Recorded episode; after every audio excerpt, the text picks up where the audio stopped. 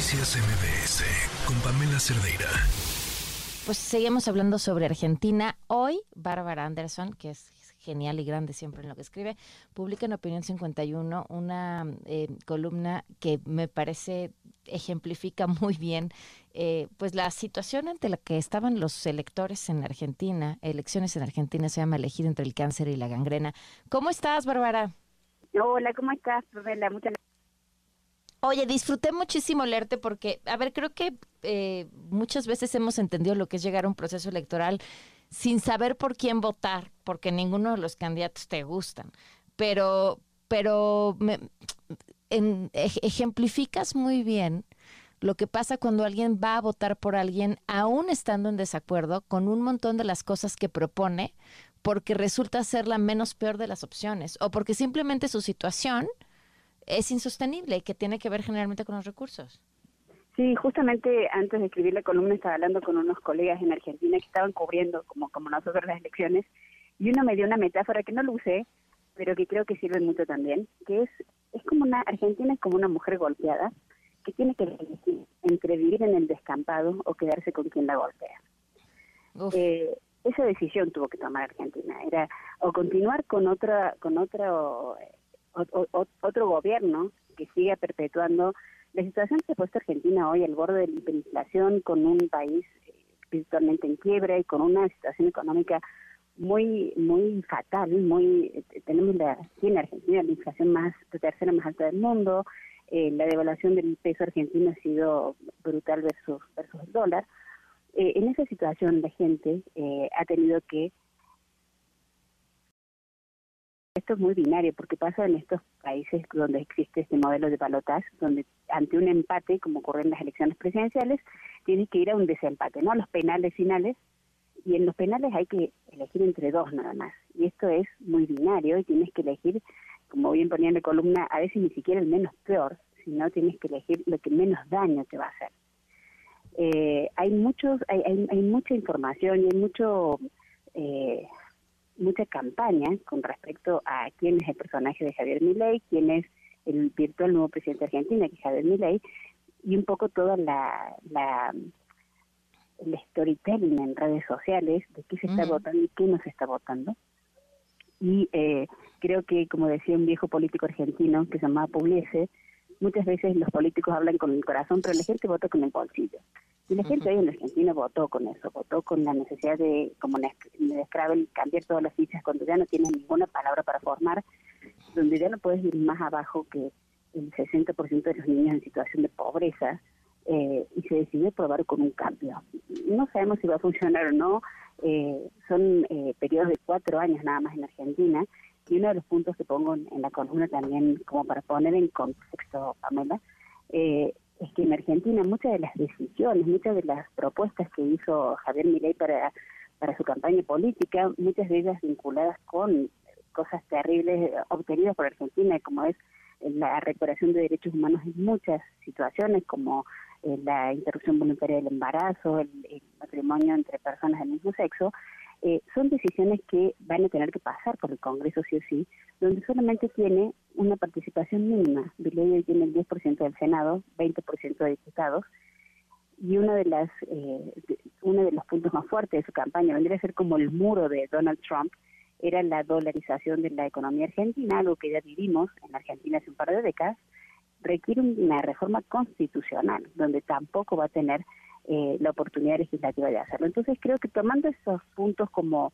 buen balance democrático que, que afortunadamente tienen estos sistemas, creo que Argentina tuvo una decisión difícil, que es una decisión, ni siquiera, muchas veces has escuchado la, la, definición de voy a votar al menos peor, ¿no? En esta situación había que votar a lo que fuera que nos sacara de esta habitación en llamas, que es hoy Argentina. Hijo, qué fuerte. Eh, eh, siguiendo con la con la misma analogía que no utilizaste, eh, no lo, o sea, no la voy a traducir a la política, pero pero cuando hablamos de no estar al lado de alguien que te golpea, yo siempre he dicho, divorciarse es un infierno, pero ya no duermes con el diablo y eso ya es un avance inmenso. Eh, ahora, el, problema es que aquí si duermes, vas a dormir con alguien más y está por verse quién es. ¿Qué opinas, Bárbara, de todos estos anuncios de, privatización? Eh, leía y, me llamaba la atención, por ejemplo, el de la agencia de noticias, este, los canales de, de medios públicos, etcétera a, ver, Argentina ya lo ha vivido durante la presidencia de eh, Carlos Saúl Menem, que fue un presidente que eh, precedió a eh, Raúl Alfonsi, que fue el que retornó a la democracia en el 83, hubo un proceso de privatización, un proceso súper neoliberal, estuvo la dolarización, ni más ni menos, y fue un proceso muy parecido al de Carlos Salinas, aquí en México, con una brutal privatización de todo. Se privatizaron líneas argentinas, esta es la esta sería creo que la cuarta vez que lo privatizarían si se llegara a dar el caso. Eh, privatización de las telefonías, como pasa aquí, privatización prácticamente de todo. Y luego eh, las, siguientes eh, presidencias fueron retornando y volviendo a recomprar empresas, digo, aerolíneas argentinas y una historia parecida Mexicana de Aviación, son estas aerolíneas de bandera que van y vienen y que no muchas veces son viables, pero que hay una cuestión de casi de, de, posesión y de bandera y, de cuestión de, patrimonio nacional que tenía una aerolínea, pero no siempre termina siendo un buen negocio, y pasan de una obesidad estatal a una anorexia estatal. Nunca estamos en un punto medio, nunca tenemos el peso, el índice de masa corporal estatal exacto, ¿verdad? O sea, pasas así de estar gorda, así con un, una, un exceso de peso y un exceso de estado, el estado presente en todo, no voy a hacer analogías, pero un Estado que se hace cargo de los trenes, pero de los aeropuertos, pero de las aduanas, pero de los bancos, pero, pero de la distribución de lo que sea. Ah, no, a eso los vamos a dejar a empresas y vamos a dejar un Estado chiquito que se va a encargar solamente de administrar y de controlar que estas cosas estén funcionando. Entonces hemos pasado de el exceso de peso a la anorexia muchas veces en Argentina, esto no sería ninguna ninguna novedad, pero lo que sucede en muchas de estas situaciones, y creo que en México también es el caso, sobre todo en el caso de las aerolíneas, la telefonía se privatiza una sola vez, es que cada vez te encuentras con un capital más chiquito y cada vez te encuentras con una empresa más pequeña. Entonces no es lo mismo vender la aerolínea de 1987 que vender aerolíneas argentinas en el 2023 en un país con hiperinflación, totalmente quebrado, con un Estado de Derecho mínimo. Entonces creo que hasta va a ser difícil conseguir clientes. Yo ayer justamente hablaba con un empresario de medios aquí en México que dice, bueno, hay un montón de radios nacionales y canales de televisión nacionales que se van a poner a la venta en Argentina, ¿le interesa? Y me dice, no sé, es un fuerte en llamas, yo no sé quién quiere entrar a un fuerte en llamas.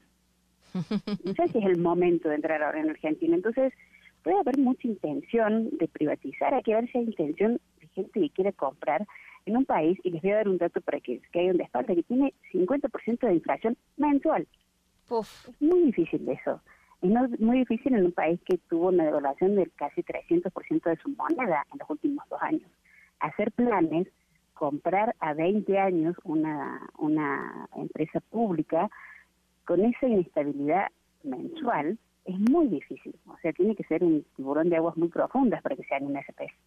Entonces creo que todas estas decisiones, todos estos anuncios, hay que tomarlos y ponerlos un poco en contexto. Del contexto que vive Argentina, del contexto de estar al sur del sur, de un país que está pequeño y que cada vez ha quedado más aislado, y también de las posibilidades que tiene un presidente eh, sin partido, sin aparato político. Eh, Javier Milei ha sido solamente diputado, pero no tiene un partido, no tiene una un aparato político que lo respalde y que pueda hacer las alianzas necesarias en 22 provincias diferentes, porque es un sistema federal, eh, para poder lograr hacer estos cambios que han sido tan controvertidos y que como en el caso de Donald Trump, de Bolsonaro, eh, de, de Bukele, han sido como el disparador. O sea, vamos a probar algo totalmente en el otro extremo, a ver qué pasa.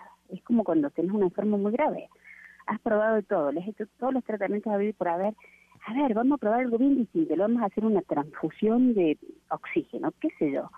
Creo que esa, esa es un poco la situación hoy en Argentina y es poco eh, un signo de pregunta que tienen los 40 millones de argentinos a partir de ahora de qué se viene. O sea, ya eh, hay una transición muy breve, de acá al 10 de diciembre que, asumiría, que asume Javier Milei, eh, qué va a pasar con los mercados, qué va a pasar con el tipo de cambio, qué va a pasar con la devaluación, con la inflación.